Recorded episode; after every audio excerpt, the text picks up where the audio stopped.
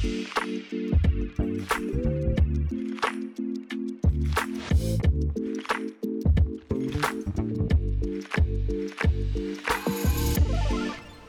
hola a todos, ¿cómo están? Bienvenidos al episodio número 6 ya de 21 Lumens. Como siempre me acompaña por acá Catherine Larrota, ¿cómo estás? Bien, bien, ¿y tú? Muy bien, todo muy bien. Eh, hoy un episodio, yo creo que nadie ha hecho un episodio sobre esto Sí. En el podcasting, no sé, de deporte colombiano. Nos acompaña Diego Jiménez, cofundador, ¿sí? O codirector para darle mérito también a, a la otra persona, a Nata, eh, de Expiral. ¿Cómo estás, Dieguito? ¿Bien? Excelente, muy bien. ¿Cómo, cómo va? Esto es tu primera experiencia de, de podcasting, ¿verdad? Estoy casi seguro. Correcto, totalmente. Súper chévere. Muy bien, muy bien, muy bien. Bueno, Dieguito, para que la gente eh, conozca un poco el contexto, nosotros igual pues los, ya los hemos mencionado en diferentes eventos de- con lo que hacemos, pero chévere que sean ustedes, o que seas tú en este caso, pues quien le cuente un poquito a la Ujú. gente de dónde salen ustedes, a qué se dedican, y, y eso va a explicar por qué están acá el día de hoy. Ok, bueno, gracias. Entonces, nosotros somos una compañía que nos dedicamos a la gestión del riesgo y a la asesoría en temas de seguridad y salud en el trabajo. Entre de esas actividades suministramos personal de primeros auxilios para los eventos, que es una de las razones por las cuales nos hemos conocido. Así es. También desarrollamos los planes de contingencia, planes de emergencias y procesos que vayan enfocados en el análisis de riesgo. Eh, y digamos que sentimos que somos unos apasionados tanto por la montaña como también por las situaciones de rescate y sus posibles soluciones, desde los equipos hasta procedimientos y condiciones especiales que puedan llevar a colocarnos un reto dentro de la vida. Ahí hay una cosa, dijiste una, una, un término que para ti es apasionante, para nosotros puede llegar a ser eh, tortuoso, que es el término gestión del riesgo. Para quienes no saben, las personas que nos están escuchando, cada evento pues requiere de unos procedimientos de, eh, vamos a decirlo, de, de papeleo, para que lo entiendan así, con respecto a la, eh, a la gestión del riesgo durante el evento. ¿Qué quiere decir eso? Que tenemos que hacer un plan de contingencia a través del cual se explica qué es el evento, de qué va, cómo va a ser, cuándo, a qué horas, quiénes, bueno, todo el, tema y, esta, y este documento se defiende cual tesis frente a un comité de gestión de riesgo que cada municipio lo tiene, donde está o debería estar bomberos, defensa civil, policía, ejército, donde hay, Centro de Secretaría de. Gobierno, Centro de Salud, em, y todo este comité pues aprueba o no eh, Si el evento va. que el evento vaya o no vaya. Por eso, en el primer episodio yo les comentaba que hay eventos que el día antes del evento no estaba autorizado. Pero no por mala onda, sino porque pues a veces los comités de gestión de riesgo digamos que no son los más eficientes. O sea, se- se Eh, hace al día antes de, sí, sí, sí. Nos- a nosotros nos han hecho comités de gestión de riesgo viernes siendo la carrera el domingo o Sí. sábado siendo la carrera el domingo. Y eso es como, yo no sé, eso es como hacer una boda y, y no haber pedido compromiso sino el hasta el sábado a ver si se quiere casar o no se quiere casar. Pero bueno, así. también Diego, de hecho, junto pues, con Expiral nos han apoyado en Acate, que es la que se encarga de eso porque yo soy muy impaciente para temas papeleos y, y gestiones. Nos han apoyado con esa parte. Desde tu experiencia, Diego, em, el tema de los comités de gestión de riesgo. O sea, mejor dicho, ¿por qué se hace eso? Para que la gente entienda un poquito que, que a veces el evento no es tanto como pedir permiso, me prestaron dos carpas y bueno, hágale. ¿De qué va el tema de, de la gestión de riesgo? Ok, pues digamos que yo quiero dos puntos ahí de partida. El principio es que mm, es, es una, de pronto una forma no adecuada de ver una, un plan de contingencias o la gestión de riesgo como un documento, ¿no? Sí. El documento es simplemente una parte muy mínima de lo que es eso, ¿no? Porque Ok. realmente la esencia de eso es sentarnos, puede ser como lo estamos haciendo ahora en una mesa, fluidos, y compartir acerca de cuáles son las cosas que nos pueden llegar a ser amenazas dentro de nuestro Sí. proceso, tanto de emergencias como también algo que pueda evitar que la carrera, la competencia o la situación pueda continuar. Sí. Entonces, en principio es como no ver la gestión de riesgo realmente o el plan de como montar un documento, sino como hacer un proceso más consciente, identificar esos peligros y evaluar cuáles son las metas o los controles que le vamos a generar. Claro. Eh, eso realmente lo hacemos desde que nacemos, ¿no? Cuando gritamos y buscamos poder también mostrar que respiramos y a nivel del mundo el desastre como concepto se desprende del desastrum. ¿verdad? Que el desastrum era cuando en, en esas en esa época, hace mucho tiempo, la gente no sabía cómo darle explicación a los fenómenos naturales. Entonces decía que porque pasa un astro viene una condición mala o viene un mal presagio. Entonces desde ahí surge el concepto de un desastre como esos factores que no se pueden controlar o que no se identificaron y que generan impacto. Ok. Ok. no Entonces eso viene desde hace muchísimo Sí. tiempo. O sea, la, el- la parte de desastre o astre de desastre viene de los astros. Mira tú, eso no lo sabía. sí, sí, sí. Totalmente. Entonces, si uno lo analiza así, es algo tan instintivo, todos necesitamos evaluar y también nuestros miedos y las cosas por las que lloramos y por las cosas que no queremos en la vida, son cosas que han sido de nuestras experiencias y que han identificado situaciones de amenaza y Ok. algo que nosotros tenemos que controlar a través de la vida. Entonces, la gestión de riesgo es un proceso muy natural, muy Ujú. instintivo también, porque es la, la necesidad de vivir lo que nos mantiene en ese proceso. Eh, y el documento es un proceso adicional, que debe quedar Ok. bonito, que debe ser estructurado para que tenga unos parámetros mínimos de competencia, porque si no existen esos documentos, pues la gente colocaría cualquier cosa, ¿verdad? Sí. No habría un parámetro de que decir esto está bien o debe contemplar recursos personal, instalaciones, momentos, tiempos, escenarios, entre otras cosas. Ujú. Entonces ese como por una parte de la respuesta frente a la perspectiva de la gestión del riesgo. Y por la otra parte estamos es frente a los comités de gestión de riesgo locales. Entonces Sí. eh, a nivel nacional existe una política nacional de gestión de riesgo que emite que generan una responsabilidad de frente a estos comités. Eh, esto igual hace parte de la necesidad de poder gestionar las amenazas que no solo involucran a un sector o alguna instalación, sino a toda una comunidad. Y entre la comunidad debemos evaluar tanto factores ambientales como factores de las personas, como también otros tipos de, de factores asociados a los recursos o condiciones como esas. Entonces, bien sea que la gente lo haga un día antes o no, al final lo importante es que también lo haga y entre más consciente lo haga sea mejor. Claramente, con un tiempo de antelación más prudente, usted puede generar cambios, puede generar mejores modificaciones a sus planes y puede adecuarse de una manera más estructurada a lo que puede llegar a pasar. Eh, entonces, en principio es como pasar esa, esa- ese concepto de que es- estos comités locales de gestión de riesgo son los que nos van a auditar, pero al final la responsabilidad de hacer un proceso consciente es de nosotros. De nosotros, tal Sí, cual. Sí, tal y cual. que realmente el alcalde no se va a beneficiar por un buen plan de emergencia, sino somos nosotros quienes nos beneficiamos por poder gestionar de forma adecuada nuestras amenazas. Sí, yo, yo siempre, yo casi siempre le digo a Diego cuando estamos en los eventos, eh, esto que voy a decir obviamente es humor, pero eh, yo siempre digo que ellos cobran y uno espera que no tengan que hacer ni mierda. O sea, sí me explico. O sea, un, sí, es, es eso. Como uno le dice al médico, cuando sale el médico, que le dice uno? Doctor, espero no volverlo a ver más nunca. Porque uno espera que nunca suceda nada. Pero si pasa algo, hay que estar preparados. ¿Sí? Sí, hay que claro. tener un protocolo, hay que, hay que contar con el personal adecuado para, para hacerlo.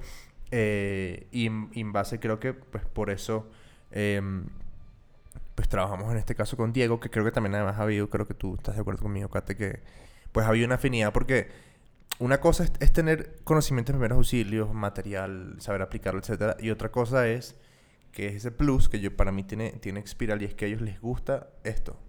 O sea, el deporte, la montaña, así. Y eso hace, primero que se sepan mover mejor, ¿sí? Eh, me acuerdo perfectamente en Sutatausa en diciembre, si te acuerdas, que tuvimos una chica con un tobillo. Con un corte en, el ante- en, el- en la pierna, perdón. Y, y la subida para allá no era sencilla, o sea, era empinadita, ¿sí? Este, y lo hablábamos hace unos minutos de alguien de algún ente de rescate de algún municipio, no importa, pues que no están como tan preparados para, para tener esa situación, no en conocimiento, pero sí tal vez en, en condición física y en saber cómo sí. Entonces, em, pues creo que eso, eso es chévere en el, en el caso de Expiral, pues que ellos sí, ma- manejan esto. eh, Sí, o- tienen, son gusta. todoterreno en ese aspecto. Saben responder muy bien. Y ya que hablamos de eventos, quería pues entrar en cuanto... ¿Qué ha sido esa experiencia para ti en entrar en eventos de trail running? En este caso. No sé si la- era la primera vez que trabajabas en, esa, en ese caso con nosotros. ¿Cuándo fue, cu- cuál, cuál fue la primera vez que estuvimos? La ruta del Eh, Sagu. fue en La, ruta del Sagú, sí. Correcto. Pues digamos que específicamente en eventos de trail, ustedes han sido nuestra, realmente nuestro primer partner en, en ese concepto también. Eh, nosotros hemos apoyado muchos eventos de ciclismo, hemos apoyado muchos eventos de caminatas, muchos eventos de expediciones, de media y alta montaña, actividades en, en agua, actividades en el mar, en- entre, otras entre otros escenarios. Eh, pero las condiciones del trail, en principio, personalmente muchas veces me da ganas de algún día poder llegar a contratar equipos para que estén ahí mientras yo corro, porque me gusta ver la gente correr y me gusta cool. ese sufrimiento que nos regala la montaña tan dulce. Entonces, Mm. ahí muchas veces me da eso, pero desde que no, desde que me dedico a esto desde hace mucho tiempo, principalmente yo mis primeras actividades de, de montaña en ese aspecto fueron a mis 16 años, en Ok. donde ya hacíamos actividades de acompañamiento en primeros auxilios. Eh, yo llegué a una conclusión que decía como la gente que va a la montaña es usualmente gente de buena vibra, es gente que o Sí. cuida o preserva o entiende es el valor que puede llegar a tener otras cosas, ¿verdad? Y qué buen lugar para poder aportarle a estas personas que son buena vibra a través de un buen proceso de acompañamiento y de ayudarlos a aliviar el proceso que surja. Entonces, por eso también mm, para mí la montaña y estos eventos se volvieron un, un lugar muy, muy bonito de trabajo y de aprendizaje y de crecimiento, a diferente, por ejemplo, de seguir una ambulancia en la calle o algo en donde Claro. uno está para atender a todo el mundo igual, ¿no? Pero, pero en la montaña hay un poco más de buena vibra. Listo. Sí, sí, sí. Súper. Eso me parece, me, me- parece eh, bonito, me parece interesante. Y, y, y hay- y hay una cosa que pues para mí es súper, súper importante. Nosotros desde antes de, de trabajar con, con, con Diego, de hecho, hago aquí una pausa y les digo, en el blog de Fuerza Natural, fuerzanatural.com slash blog, hay un artículo de un botiquín para, primer, para trail runners que Diego nos apoyó como en la curaduría, si se puede decir, de, del, del blog. Vayan y lo ven porque es bastante útil. Um, Mm. y todo esto lo digo porque nosotros tratamos de ser siempre como muy incisivos con el tema de la seguridad. De que la gente vaya preparada, más allá de, de pedirles un, un material obligatorio, una manta de emergencia, etcétera. Pues siempre tratamos de que la gente tenga co- como que desarrolle ese sentido de, pucha, hay que estar preparado para lo que pueda llegar a pasar. Y dentro de eso que puede llegar a pasar es que uno encuentra a una persona, eh, pues, herida o lo que sea. Entonces ahí la, la pregunta va eh, por el lado de eh, procedimientos, protocolos, ¿sí? En, en, digamos, la pregunta cruda es, ¿qué es lo que debería hacer yo en caso de encontrarme en una situación? No hablemos de cuál sea la situación, ¿no? Porque ya eso es otro tema, otro podcast. Entiendo. Em, A nivel general y que pueda aplicar en la mayoría de condiciones posibles. exactamente. Sí. Digamos que eh, en términos generales existen procedimientos operativos normalizados o estandarizados que nos permiten definir qué hacer. Ok. Entonces, hay una serie de principios que buscan poder darnos un saber qué hacer. Eh, por ejemplo, el primero es que siempre mi seguridad debe ir sobre el nivel de la situación de emergencia, ¿sí? Porque si yo me voy corriendo a la persona que se acabó de caer por el barranco y tengo riesgo de seguir por el barranco igual o de ser un segundo lesionado, pues si soy el que tiene entrenamiento no voy a poder responder, no lo voy a poder ayudar. Hay una menor carga de respuesta por parte de, de la emergencia, ¿verdad? Eh, por otra parte, entonces tendríamos que el segundo, la- el segundo nivel de seguridad sería las personas que trabajan con nosotros o nuestro equipo de respuesta, porque ellos son personas que también pueden ayudarnos a resolver la situación de emergencia y también pueden ayudar a otro tipo de lesionados. Ok. Entonces, ese es un segundo punto. Entonces, en nuestra prioridad de emergencia, de seguridad ante una situación de emergencia, la primera soy yo, la segunda es mi equipo y la tercera es el objetivo del rescate. Porque ese objetivo de rescate ya lleva un montón de tiempo, ya lleva un tiempo determinado en una situación afectada, sus probabilidades de, sube- de supervivencia o de otras condiciones pueden ser un poco más limitantes que la de mi equipo y la mía propia. Entonces, por ende, esa sería nuestra tercera prioridad dentro del manejo de emergencias. Ok. ¿Ok? Un segundo principio, por ejemplo, al hablar de fuerzas de, de, de las running. actividades que desarrollamos, eh, ahí está un evento que involucre varias personas, ¿sí? Ok. Entonces, ¿qué pasa cuando yo tengo no solo un paciente, sino tengo dos, cuatro, seis, o se accidenta un bus y tengo 30? Ah. Entonces, eh, hay un principio muy importante que es yo debo determinar la prioridad de la atención basado en la probabilidad de supervivencia de las personas y en la capacidad de recursos. Lo que, yo llaman el triage. Exacto. Hay muchas formas de triage. Una de las más estándares es el triage STAR, eh, pero en este caso no es un procedimiento de triage, sino es un principio de seguridad, ¿verdad? Ok. Entonces el principio me dice, si usted llega a un evento con múltiples víctimas, intente salvar la mayor cantidad de víctimas posibles. Ah. Eso refiere a que yo no me debo concentrar en la persona más grave. ¿sí? Yo debo salvar a los menos lesionados porque también son personas que me- en mis estadísticas y en las estadísticas del impacto de la emergencia y en la vida, pues son personas que voy a salvar. Claro. ¿sí? Y eh, el, el segundo concepto es, si yo tengo la capacidad de recursos suficientes para atender al más grave, lo hago, si no, garantizo atender al mayor número de personas posibles. Por ejemplo, uno de los eventos dentro de las situaciones de montaña es una parada cardiopulmonar. Sí. O ante una situación como esa, por ejemplo, en la montaña tiene muchas condiciones diferentes, ¿no? De pronto la llegada a un equipo, de pronto el desplazamiento, el tipo de temperatura y demás, hacen que ahí, por ejemplo, una probabilidad, la probabilidad de que la persona sobreviva a una reanimación sea muy baja, a no ser que hayan muchos factores a favor. Sí. Bien. Eh, habría como, ok, esos serían como los principios generales de seguridad y de manejo. Y frente a la, al atender a una persona o al involucrarse, también debo tener en cuenta cuáles son las prioridades médicas o de salud. Entonces, la primera prioridad siempre, siempre va a ser el control de las hemorragias, porque una hemorragia se puede presentar muy fácil, puede disminuir la cantidad de oxígeno en su cuerpo, puede disminuir la cantidad de sangre a su vez, Generar que un lo shock. va, exacto, a llevar a un shock. Entonces, siempre la prioridad va a ser el control de la hemorragia. Luego del control de la hemorragia, debo priorizar la capacidad que tenga la persona para poder respirar. ¿Sí? Sea viendo su permeabilidad en la vía aérea o viendo como si no tenga nada obstruido en su boca, como también que no tenga ningún elemento que lo pueda afectar para evitar respirar.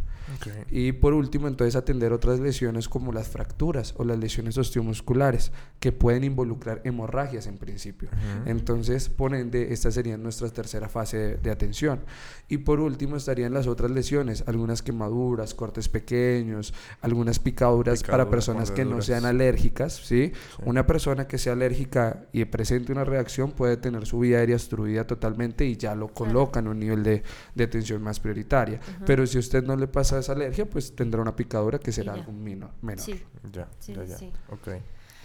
Wow, qué montón de cosas. Ah, yo, yo, mientras Diego habla, yo lo que pienso es, él piensa esto en 5 segundos mientras está acercándose a la persona. O sea, obviamente, y, a- y pasa en todas las profesiones. Ya uno lo tiene tan metido en la cabeza que uno lo que hace es sencillamente hacerlo, me imagino, ¿no? O Ujú. sea, ya tú... De hecho, creo que ahí va... Y pues yo sé que te tiene otra pregunta, pero eso se conecta con el ABC, lo que conocemos como el ABC. Sí, digamos que el ABC busca hacer una serie de principios base, una forma ordenada de intervención de un lesionado, en donde hoy se habla del XABC, en donde usted tiene que evaluar primero una hemorragia sanguinante o que coloque en riesgo la vida, la apertura de la vía aérea o que él tenga la boca despejada, Sí. que pueda respirar de forma adecuada, que su circulación no se vea alterada, ¿sí? Y que hacer una exposición que nos permita evaluar si tiene algún tipo de lesión en su cuerpo. Esos es como los principios o el orden de la evaluación, ¿ok? Entonces, eso, eso, sería, eso es importante. Uno, pues, una de las cosas que realmente me ha permitido poder eh, mejorar, siento yo, la, la atención de una persona médica es que eh, cuando hacemos los entrenamientos también me gusta mucho lo del maquillaje y lo de las cosas de simulación. Ok. que por ahí uno- vienen unos contenidos en colaboración. Podemos decir más. Entonces, es por eso que, que realmente buscamos que la simulación sea una herramienta de transformación. Ujú. Sí, cuando yo coloco sangre y busco simular eso, cuando pase una situación de emergencia, usted ya, va- ya vio eso, usted ya tiene más eh, idea de qué es lo que realmente va a hacer. Hay algunos principios, oye, o sea, atender todas las posibilidades que tiene el cuerpo humano de fallas es o sea, absolutamente imposible. Sí. Sí, pero hay unos principios también que pueden aumentar la probabilidad de vida. En general, cuando yo entreno grupos de respuesta o entreno personas para emergencias, utilizo una frase que es como, yo a nadie le garantizo que viva. Yo a todos les enseño cómo pueden aumentar su probabilidad de supervivencia. ¿sí? Ok. Cada uno aumenta su probabilidad como quiera y unos tendrán más o menos que otras. Cuánta atención le colocan a estos aspectos de emergencia es lo que determina su probabilidad de supervivencia, por Ujú. ejemplo. Ok. Ok. Eh, bueno, ya Andrés había tocado el tema de que Diego nos ayudó a, a escribir un kit de emergencia que debería tener todo corredor, pero pues me parece importante hablarlo acá. Es, pues, no, obviamente no Sí, tan no, no, no extenso, vamos a hacer la lista. pero pues que es como lo súper básico, ya teniendo en cuenta de lo que se tiene que pues mirar esos principios básicos primero. Entonces, en inicio, cualquier elemento que me sirva para controlar hemorragias. Entonces, uno cuando habla de los recursos mínimos, piensa de pronto en un kit que pueda llegar a tener, ¿verdad? Pero al final lo que nosotros necesitamos comprender es que no es el kit, es todo lo que envuelve a la persona, ¿verdad? Entonces, ante una situación de emergencia, yo tengo que aprovechar, por ejemplo, mi ropa. Sí. Entonces, tengo que ver que esa ropa me puede servir para el control de hemorragias. Si usted no quiere cargar una gasa o una venda, pues lleve su prenda. Está normal y es lo- parte de lo que puede hacer. Ahora, si va a determinar eso, pues tenga algún elemento que pueda cortar para que usted pueda usar su ropa de una forma más adecuada para poder controlar. ¿Me hago entender? Sí, sí, Ser sí. como una Claro. tela larga con su misma camisa que le permite hacer una simulación de venda y controlar. Ok. Eh, entonces el primer concepto es como no podemos verlo solo como lo que está en el kit, sino todo lo que llevamos puesto, desde el reloj, desde las gafas, algo que pueda generar, por ejemplo, un reflejo en el sol y que me pueda dar un punto de ubicación, es parte también del equipo de emergencias, como también todo aquello que me pueda servir para indicar mi posición o, lugar, o pedir ayuda. ¿verdad? Luego tendríamos entonces el concepto también dentro del manejo de emergencias, las mantas térmicas son fundamentales para el control de la Que hipotermia. son material obligatorio en las es carreras. material obligatorio, correcto. Y que en principio, por ejemplo, un- una buena base es tener dos, Claro. dos mantas térmicas Sí, para sí, que sí. usted se pueda cubrir y con la otra pueda separarse del suelo. Recuerde que cuando nosotros eh, estamos en el suelo directamente es por donde perdemos mucho más temperatura. Sí. Entonces lo mejor es tener algo que pueda colocarse debajo de la víctima o de la persona y luego con otra manta cubrirlo para aumentar su eficacia. Por ejemplo, o tener un pedazo de, de- de esperma o vela, algo corto que pueda prenderse y eh, junto con la manta aumentar la capacidad térmica. Eso lo hice en una experiencia en, en el ascenso al Tolima y me permitió realmente mucho confort térmico utilizar la vela y la manta térmica en conjunto para poder generar un espacio de mayor temperatura del Ok, entorno. Ok, ok, ok. Tema, por ejemplo... Ah, otra cosa que creo que es importante, aquí yo me voy a tomar la, la, la, la palabra y es que uno tiene que hacer su botiquín también pensando en uno. Eh, por ejemplo, en mi caso, yo que soy asmático, tengo un, un inhalador extra, ¿sí? Em, en el botiquín con, del cual, con el cual no cuento nunca, ¿sí? Llevo, el- debo llevar el mío común y corriente. Pero, por ejemplo, también eh, este kit debe ser más que, o sea, más allá de emergencias, también debe ser de supervivencia. Entonces, tener, por ejemplo, yo llevo tres baterías extras para la linterna, tres baterías extras para los radios, eh, un cable y un power bank para el celular, como ese tipo de cosas, ¿no? Y aquí quiero entrar en, en- en- en- ese tema y es em, que, que, muchas veces, como que eh, nosotros, como, yo no sé, como personas de montaña tenemos la, la en, mi, en mi forma de ver, la mala concepción de que toca ir liviano. Toca ir liviano porque entonces no puedo moverme tan rápido. Pero mi concep- mi percepción del asunto es de qué me sirve hacer- ir más rápido si me voy, si me troncho o lo que sea y no tengo manera de responder. ¿Sí? No sé, 400, 500 gramos, un kilo de más te puede salvar la vida, ¿no? Entonces, la pregunta es tema precaución, tema prevención. Eh, ¿Cómo, o sea, que eh, eh, esos básicos de, de prevención, tal vez no de material, sino de, de mindset, ¿sabes? Como de qué tengo que tener yo en la cabeza para estar prevenido en, en- en entornos. Salgámonos de las carreras de trail, del entorno natural. ¿Cómo debemos estar configurados? Ok, digamos que en principio lo que se me viene a la mente es cuando uno se siente perdido, realmente lo primero que usted debería hacer sería devolverse al lugar en donde estaba seguro que era el camino. Sí. Ujú. Porque si usted se pone a ver en cuál puede ser las rutas, se va a perder y va a tener más problemas. Entonces, eso es como, como uno de los principios de una conciencia, tanto espacial como de seguridad, para hacer y definir que todo lo que decida en ese momento puede tener un perjuicio o una acción beneficiosa. Entonces, en principio es, uno, devolverse al lugar en donde se perdió o algo donde usted tenía la mejor referencia del espacio en donde se encontraba. Luego, nosotros deberíamos tener, por ejemplo, un concepto también de, de que cuando nosotros hacemos actividades de caminata, por ejemplo, lo peor que a usted le puede pasar es perderse solo. Si usted se pierde con alguien más, su probabilidad de supervivencia aumenta. Se duplica. Exacto. Entonces, por ejemplo, tener el, el firme mecanismo de ver a alguien delante de usted o ver a alguien detrás es un principio base. ¿sí? Eh, el tercera condición también es hay que analizar el entorno y definir qué cosas han cambiado. Si de pronto si uno ve un sendero y ve que alguien más pasó por otro sendero, ver la huella, cómo se ha pasado, ver cómo ha caído la rama, ver cómo se ha fracturado la rama y que nos indica que algo pudo haber pasado, por ejemplo, o también la aproximación del, del viento, ¿no? Eh, por ejemplo, algo que, que, que me regaló el Amazonas en unas expediciones pasadas fue como la, lo más fuerte para nosotros en el Amazonas fueron los vientos, más no el agua. Entonces, ver que las ramas se movían mucho y que caían hojas es un punto de alerta que me debe indicar a mi precaución, sí, o ubicación de eso. Entonces, estar como muy perceptivos a, los conceptos de la naturaleza. Por ejemplo, en el agua, cuando pasamos quebradas, podemos ver cómo hay un decremento del nivel del agua o podemos ver cómo se aumenta y eso pueden ser que haya generado algún tipo de deslizamientos y que hayan unos puntos en donde se esté conteniendo el agua y que posteriormente a eso se pueda venir una gran oleada de, de agua con mucho material que pueda arrastrar. Entonces, estar perceptivo del ambiente y ver esos pequeños cambios también nos sirven mucho para poder definir qué acciones podemos obtener. Bien, eh, otra, otra condición también muy importante es sentirnos vulnerables, ¿no? De pronto por ser corredores, de pronto por sentirse atletas o por sentir que tienen un ritmo adecuado y capacidades de eso, de que puedan durar un poco menos sin agua o algo así, nos puede llevar a generar condiciones que, que realmente puedan colocar en riesgo su vida. Eh, una cosa que también he aprendido dentro de la vida es que cuando una persona muere en una situación de emergencia, no es porque uno o, o la misma persona no lo pudo llevar, sino que han existido un montón de condiciones que no han sido viables para que esa persona sobreviva.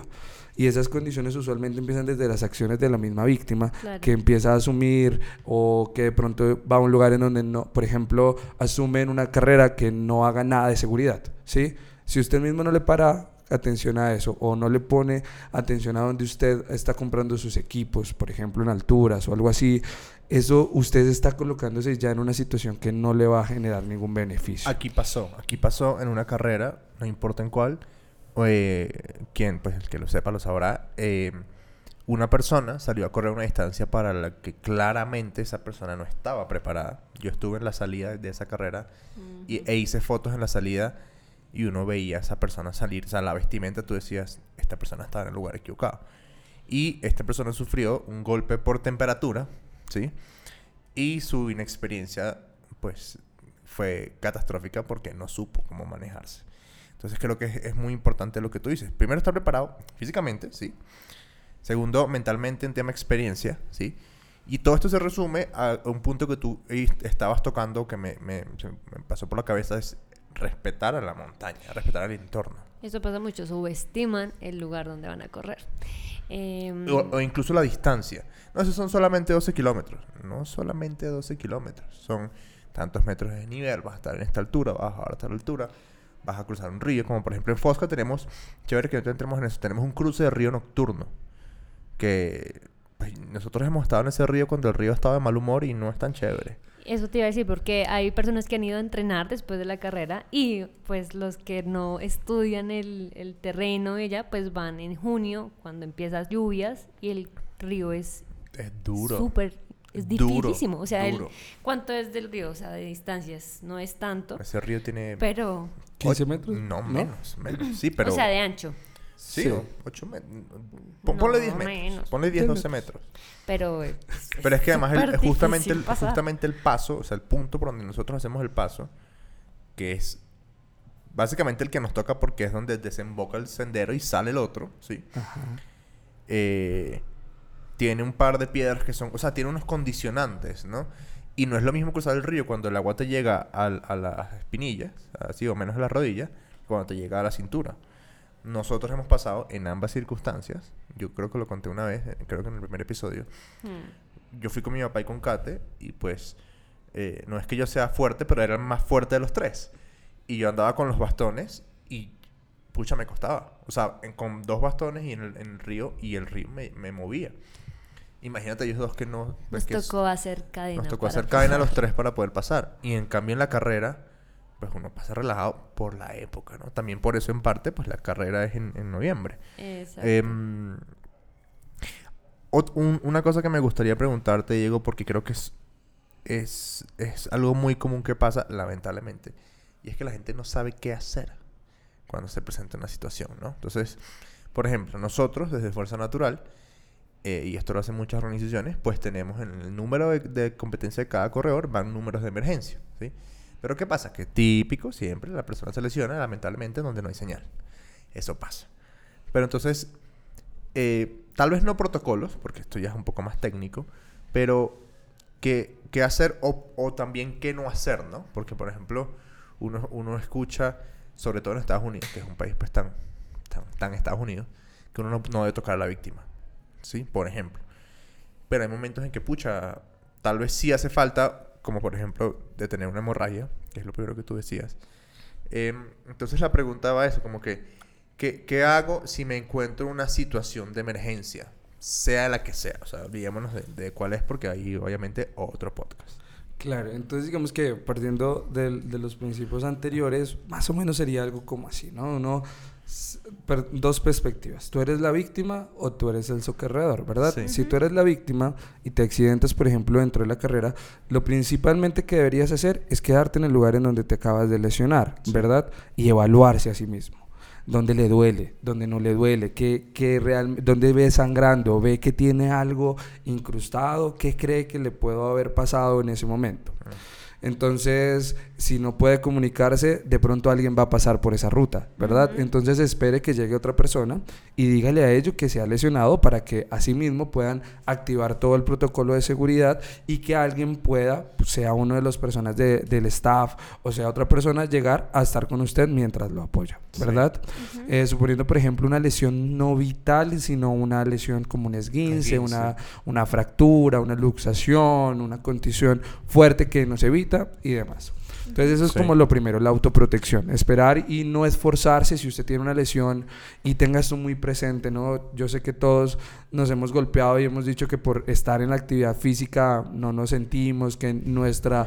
Claro, nosotros, esa adrenalina básicamente Sí. también nos, nos distrae un poco de ese dolor.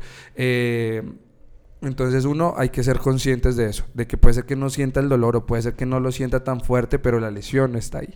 Y Sí. eh, que necesitamos pedir algo de ayuda a demás personas. No necesariamente puede ser una persona del staff, porque puede venir es un corredor detrás, eh, pero sí a cualquier persona, ¿verdad? Eh, luego de eso, pues esperar que llegue el personal que lo va a ayudar y ser colaborador para poder remitir siendo lo más sincero posible. Si realmente le duele, si no le duele y sea consciente también de que su prioridad va a ser la seguridad. Sí, me acuerdo mucho como de algunas de las lesiones han sido como, no, pero yo puedo continuar corriendo y podemos seguir y demás.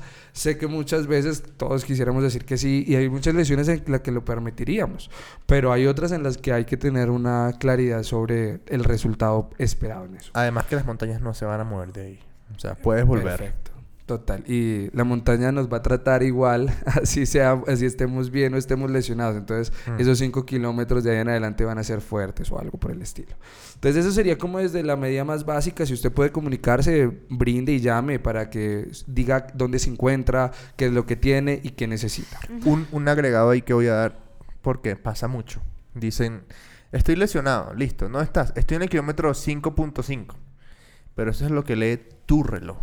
Y tal vez para la organización, eh, ese es el kilómetro 5.1. ¿Sí? Pero tu reloj lee diferente, lo que sea. Un tip. Revisen a qué altura están. Entonces, ustedes le dicen, debo estar, según mi reloj, estoy a tal, a tal distancia pero estoy a tal altura. La- los dispositivos GPS difieren menos en altura que en distancia. ¿Sí? Entonces, digan, esto, por ejemplo, estoy en la bajada entre el kilómetro 5 y el 10, eh, el 10 y estoy más o menos a esta altura, según mi reloj. Para uno como organización es más fácil buscar una altura, ¿sí? Porque uno va viendo, "Ah, ok, hay que subir más, hay que subir más, hay que subir más, ya debería estar por acá. Pero el rango de, por ejemplo, de 400 metros en montaña para buscar que tú estás en el 5.5 según tú, pero en realidad estás en el 5.1 y el reloj de Diego dice que está en el 5 en el 4.9, ¿sí? Hay mucha diferencia, pero con la altura es, es más fácil. Que buen tip, super tip. Y también me parece que es súper importante decir por cuál fue el último puesto de control que pasó eh, y también condiciones de su entorno. Algunas veces, pues condiciones de la naturaleza pueden ser difíciles de definir qué árbol es, pero sí condiciones que sean totalmente raras. Algunas llantas o algo que esté mal parqueado, un letrero que diga algún color raro, algo así. Eso mm. también va a darnos mucha información. Y ojo, si estamos en la noche, alguna vaina que alumbre, por Dios. Sí, claro. O sea, necesitamos nuestra linterna, necesitamos poner de emergencia. silbatos y demás recursos que nos permitan, porque muchas veces no vamos a poder ver. Hmm. Sí, sí, sí, sí, de acuerdo. De acuerdo. Eh, listo. Y en caso de ser tú la persona que se encuentra Perfecto. Al, al, al, al magullado. Listo. Digamos que una primera acción, como hablamos de que lo primero son las hemorragias y también que lo primero es su seguridad, usted no podría llegar a meter las manos a cualquier herida que esté sangrando otra persona. Claro. ¿Sí? Entonces, si yo veo a alguien sangrando, pero está consciente y no tengo guantes y no tengo ningún elemento, mi primera acción debe ser decirle a la persona que se haga una presión con sus propias manos sobre la herida. No importa que esté lleno de tierra del barranco, porque a nosotros en la prehospitalaria no nos afecta tanto la infección, nos atenta más la hemorragia. Eso sí nos puede colocar un parámetro muy fuerte o puede afectar mucho la vida de la víctima. En cambio, la infección la va a atender el médico en el hospital con algunos antibióticos. Entonces, esas condiciones son muy importantes. Entonces, yo le indicaría a la persona que se haga una presión directa sobre la herida para no tener yo un contacto directo con la sangre. Que mantenga en su lugar y, por ejemplo, eso, es súper importante. Si yo defino acompañarla o quedarme, ¿no? O acompañarla o eh, ir por búsqueda de ayuda. Mm. Usted veces podrá pensar que lo mejor es quedarse con ella para acompañarla y que esté bien, pero según la experiencia en las emergencias en montaña y según también lo que nos ha relacionado los protocolos de la Asociación Americana del Corazón enfocados a reanimaciones cardiopulmonares en zonas de montaña o en zonas naturales, nos dice que la prioridad es la llamada a alguien. O sea, es más importante ir a buscar a alguien que quedarse usted cuidándola para que no, para que se sienta acompañada. Lo más importante es activar porque eso va a garantizar que el personal o los recursos lleguen más pronto y que el paciente pueda tener una atención final en un menor tiempo. Si ustedes se quedan ahí mucho tiempo solo por no dejarla sola o por acompañarla o porque sienten miedo de que algo le pasa. No estás haciendo nada. Está, exactamente, estás generando un error y eso estaría como dentro de también los conceptos de que hablabas de lo que no debemos hacer. Entonces, no debemos quedarnos solamente ahí a, a esperar qué ocurre, sino ir en búsqueda de ayuda es una de las prioridades. Ok, ok. Sí, eso me parece me parece súper súper importante. Por ejemplo, a mí que se me ocurre, no sé, vamos a decir, estás en Sunset Race y en el en, estás en 23 kilómetros y encontraste a alguien en la bajada del kilómetro 10 al kilómetro 15, que es una bajada más o menos técnica. Eh, tengo los ojos cerrados para imaginarme la situación. Eh, te encuentras a alguien bajando, ¿sí? Y que está, no sé, se tronchó los dos tobillos, porque nos ha pasado. Eh, ¿Qué hacemos? ¿Qué haría yo? Y Diego me corregirá, si es la idea. yo primero procuro que esta persona se mantenga caliente, es decir, manta térmica o chaqueta, ¿sí? dejarle suficiente provisión de agua para que va a pasar un, par de horas, digamos, eh, algo de comida, ¿sí? Y em, que esté cómoda, ¿sí? Que no esté en la misma posición en la que cayó o algo así, ¿ok? Y seguir bajando hasta el siguiente punto de abastecimiento y decir, mira, acabo, ah, bueno, y registrar, por ejemplo, ¿qué haría yo? Con, el, con, con los teléfonos podemos tener las coordenadas exactas de donde estamos. Y eso es re fácil. Entonces, guardar esas coordenadas y decirle a alguien, mira, en el siguiente PC, mira, encontré a alguien, más o menos a tal altura, en tal distancia, se llama tal, es el número tal, eh, más o menos estas son las coordenadas en las, que estábamos. Y ya, no, puedes hacer más nada. Primero porque tú no eres médico. ¿sí? Y segundo porque lo que tú decías, que te quedes ahí, lo que va a hacer es bulto, ¿no? ok, exacto, está, está muy bien. Eh, dentro del manejo de las lesiones también es como uno... Eh, eviten, por ejemplo, si una fractura de tobillo, genera ya una exposición ósea, o sea, yo ya veo que realmente hay un trauma, intente no moverla Sí, e de intente acuerdo. no retirar zapatos. De acuerdo. Sí, porque eso puede llegar a aumentar el nivel de trauma eh, y además el zapato ya no se está inmovilizando, por ejemplo. Entonces, si usted ya notó que de pronto no hay... Lo mejor que usted debe hacer es, uno, evaluar visualmente cómo está su tobillo, cómo están sus piernas. Luego, palpar a ver si siente alguna deformidad o algo que no esté en el lugar que debería estar. Y por último, compararlo con el otro, con el otro, la otra parte o la otra extremidad lesionada. Y eso me va a permitir poder evaluar el nivel de trauma. De eso y dentro de la, dentro de la emergencia en montaña, yo debo determinar que en principio, como en las montañas hablamos de distancias tan prolongadas de trayecto o de evacuación, la víctima va a tener que esforzarse lo que más pueda. ¿Sí? Sí. O sea, en principio, si usted se lesionó un tobillo, lo mejor es inmovilizarlo, protegerlo y que usted coge, no cargarlo. Porque es que cargarlo genera una pérdida de recursos, de tiempo, de atención y de muchas cosas que van a poder complejizar a toda la respuesta de la atención. Y ese punto de cargarlo solo debe llegar al momento en el cual el nivel del paciente requiera ser evacuado, cargado. ¿Sí? Entonces, de pronto, ¿qué nos ha pasado? De que pensamos que un tobillo ya no nos permite caminar y que nos echamos para que nos carguen al hombro. Y eso es realmente una realidad de muchas cosas que nos ha pasado. Eh, muchas veces eh, está propio bien eh, tomar la decisión de ir, pero muchas otras también han tenido en donde son lesiones sencillas y simplemente la actitud que toma la víctima o la persona, ¿no? Mm. Y la actitud en esos factores involucra mucho también. Sí, sí, sí, Entonces sí. también es como ser muy consciente de lo que es y que está en un escenario de montaña, que usted la montaña le enseña que tenga que ser fuerte y tiene que caminar cojeando dos kilómetros, Mm. bien, hágalo, Nos porque es lo que necesita en ese momento. Nos ha pasado. nos ha Sí, pasado. pero si se tira la pena y se echa ahí el No, piso a mí que me y busquen no acá. quiero y que me traigan y que esa vaina no funciona en la montaña. Puede funcionar acá en un parque, o sea, que usted tira y le llegará la ambulancia y llegará una camilla y lo llevan así, pero en la montaña no es así. Mm. Eso también es parte de la vida. Y, eh, y creo yo que el tiempo en la montaña vale el doble. O sea, si aquí en Bogotá, pucha, sí, esto es chistoso para mí. pues, eh, La ambulancia se demoró 15 minutos en llegar. Y tú como, eh, montaña se puede demorar dos horas y porque no hay accesibilidad. O sea, ¿qué hacemos, no? Entonces creo que lo que tú dices es muy importante. Nos tenemos que poner en modo ayuda cuando somos la, pues, el herido, ¿no? Y si, y si somos eh, una persona que se encontró al herido, pues también ponerse en modo ayuda. Nos, me pasó una vez, veníamos bajando del Parque Los Nevados a Manizales con George, un amigo mío, y con Miguel Garavito, y nos encontramos un accidente muy, muy, muy feo. Eh, nosotros cargamos el botiquín del carro, sacamos eh, pescuezos, sacamos mantas térmicas, pues lo que consideramos que se podía hacer. Hicimos hasta cierto punto, porque claro, también uno puede entrar en temas legales, ¿no? Temas de responsabilidad. Em, pero ya hay un punto en que tú, no sé, yo, nosotros nos encontramos en la situación, apoyamos con mantas térmicas porque estábamos cerca del Parque de los Nevados, eh, entregamos un- algo de tela porque había que hacer torniquetes y tales. Y ya, y te entrego, o sea, te entrego a ti, persona del entes de rescate. Yo no puedo hacer más nada y me quedo, me quedo ahí al lado esperando, no sé, tal vez como, como asistente, como necesitas algo, te busco algo, te ayudo, pero de ahí a meterte puede traer temas legales, ¿no? Bueno, hay varias cosas ante eso, ¿no? Digamos que nosotros estamos eh, regidos por el Código Penal. En el Código Penal, en su artículo 135, tre- eh, 135 título 3, refiere lo que es la omisión de socorro, ¿sí? Y refieren las últimas actualizaciones que usted puede estar más o menos entre unos 84 a 102 meses de prisión por la no asistencia a la ayuda médica de otra persona, ¿no? Y esto no refiere en ningún momento que usted sepa primeros auxilios, que usted esté entrenado, que usted tenga certificado, que usted tenga algo, nada. Cualquier persona que no ayuda al otro tiene esa posibilidad de ser juzgado por la omisión de socorro. ¿sí?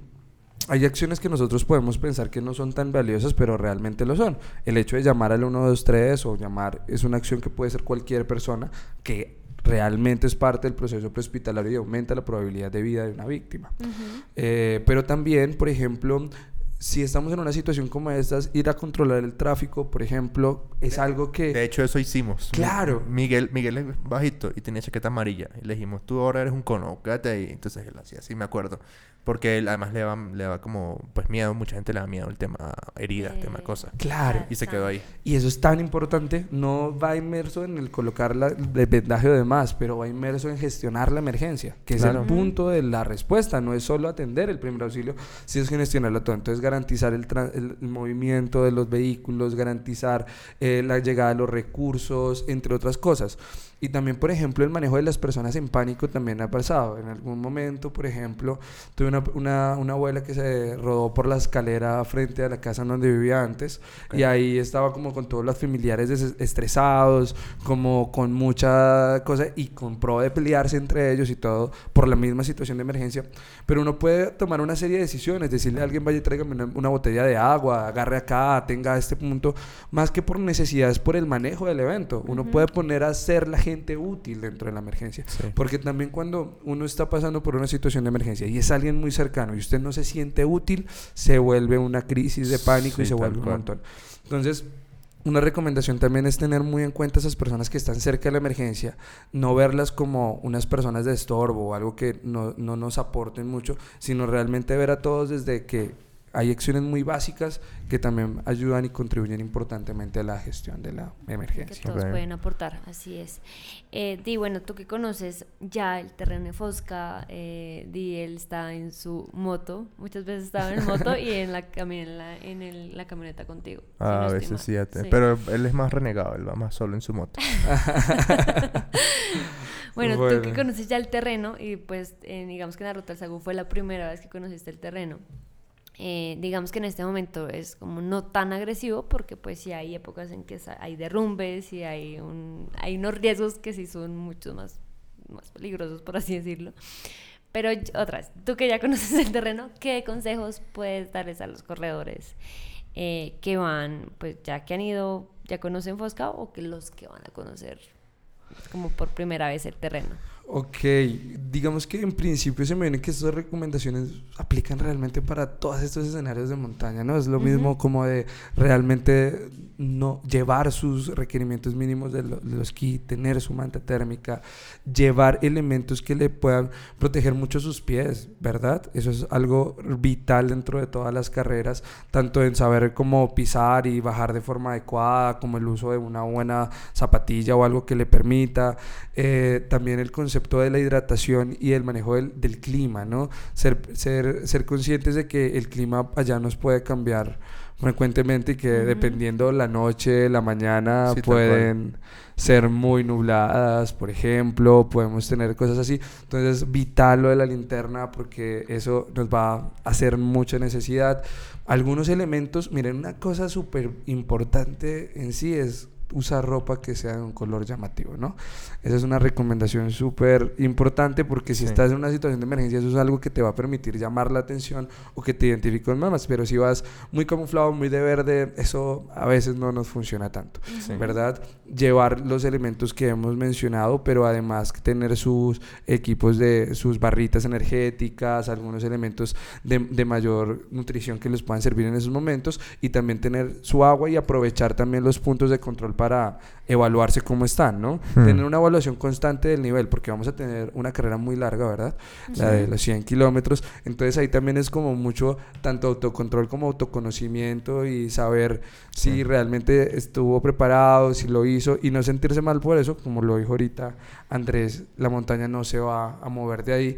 Entonces es como ser muy consecuente con, con- con su estado y su seguridad. Listo, súper. Eh, pues nada, las personas que, que, que no han visto a Diego, tal vez va a ser la persona que va a estar por ahí en moto, como un renegado, con una maleta roja gigante eh, de primeros auxilios. Diego, muchísimas gracias por habernos acompañado, por haber eh, charlado este rato con nosotros. Es muy valioso para, para, para Fuerza Natural eh, poder conversar con personas que, que generen valor a, a quienes nos escuchan. Em, porque a ver, no, no, no nos sirve nada que tengamos los corredores más rápidos, los que más ganan o lo que, whatever, si, no te, si, si nos falta uno, ¿sí? Por, por irresponsabilidad o por falta de conocimiento o por lo que sea. Entonces, eh, e- es bien valioso poder darle a las personas esta, esta oportunidad de, de, de- escucharte. Vamos a dejar en los, en los comentarios del, del, del podcast, la descripción, los links de Expiral para que, para que puedan conocerlos y si tienen eventos o lo que sea, que puedan estar con ustedes. Es muy importante, lo tenemos en la cabeza hace rato y no sé cuándo, pero lo vamos a sacar adelante, es que hagamos un curso de primeros auxilios específico para personas de montaña. Eso es fundamental. Eh, hay una última recomendación, no, o sea, no, no sé cómo decirlo, pero algún curso o algo que tú recomiendes, sea o no sea con Expiral, no importa, pero que digan esto, a esto tienen que hacerlo, ¿sí? Ok, bueno.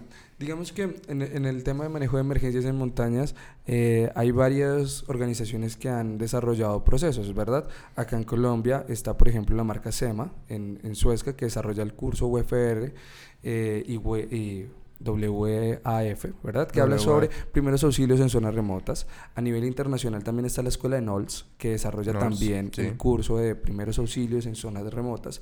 Y hay varios otros grupos a nivel eh, mundial que desarrollan esto. También, por ejemplo, está la versión del PHTLS, que es el procedimiento americano para la atención de pacientes en escenarios prehospitalarios y tiene un capítulo completo que habla sobre manejo de emergencias en zonas de montaña. Entonces, hay varias fuentes bibliográficas para poder tomar, aunque igual todos sabemos que la las emergencias de montaña se prenden en montaña.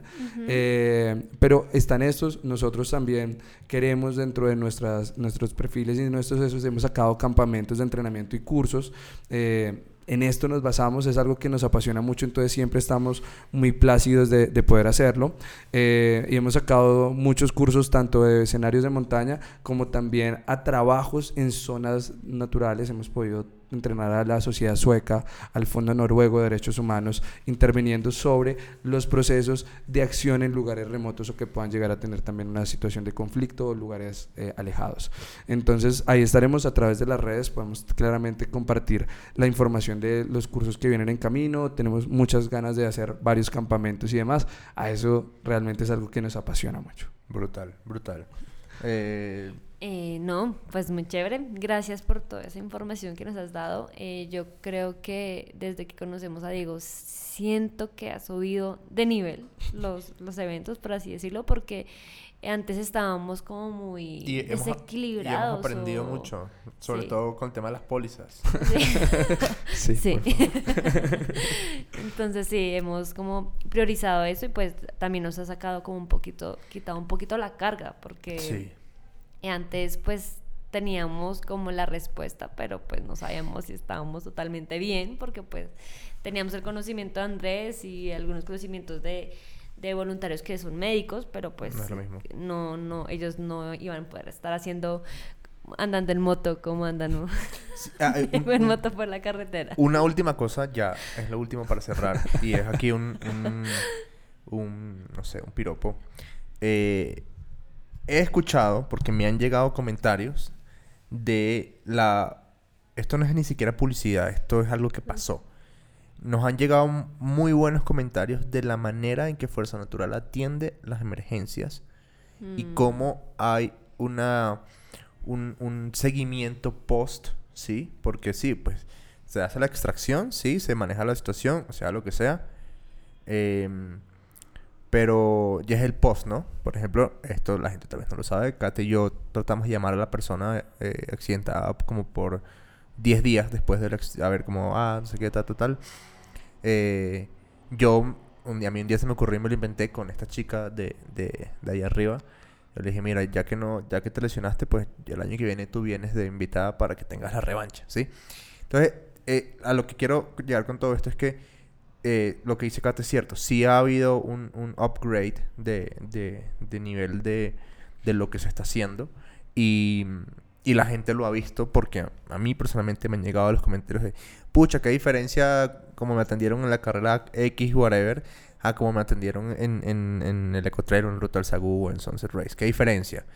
Y eso es chévere porque al final del día, de verdad, créanme que no es un tema de que, de que se factura más o lo que sea, sino de que estamos salvaguardando una vida, ¿no? Que al final del día es, Es lo más importante. Lo que decía, no me importa, no me sirve de nada que el primero se lleve 10 millones de dólares y así se me fue una persona en la carrera, ¿no? No me sirve de nada. Para mí perdimos.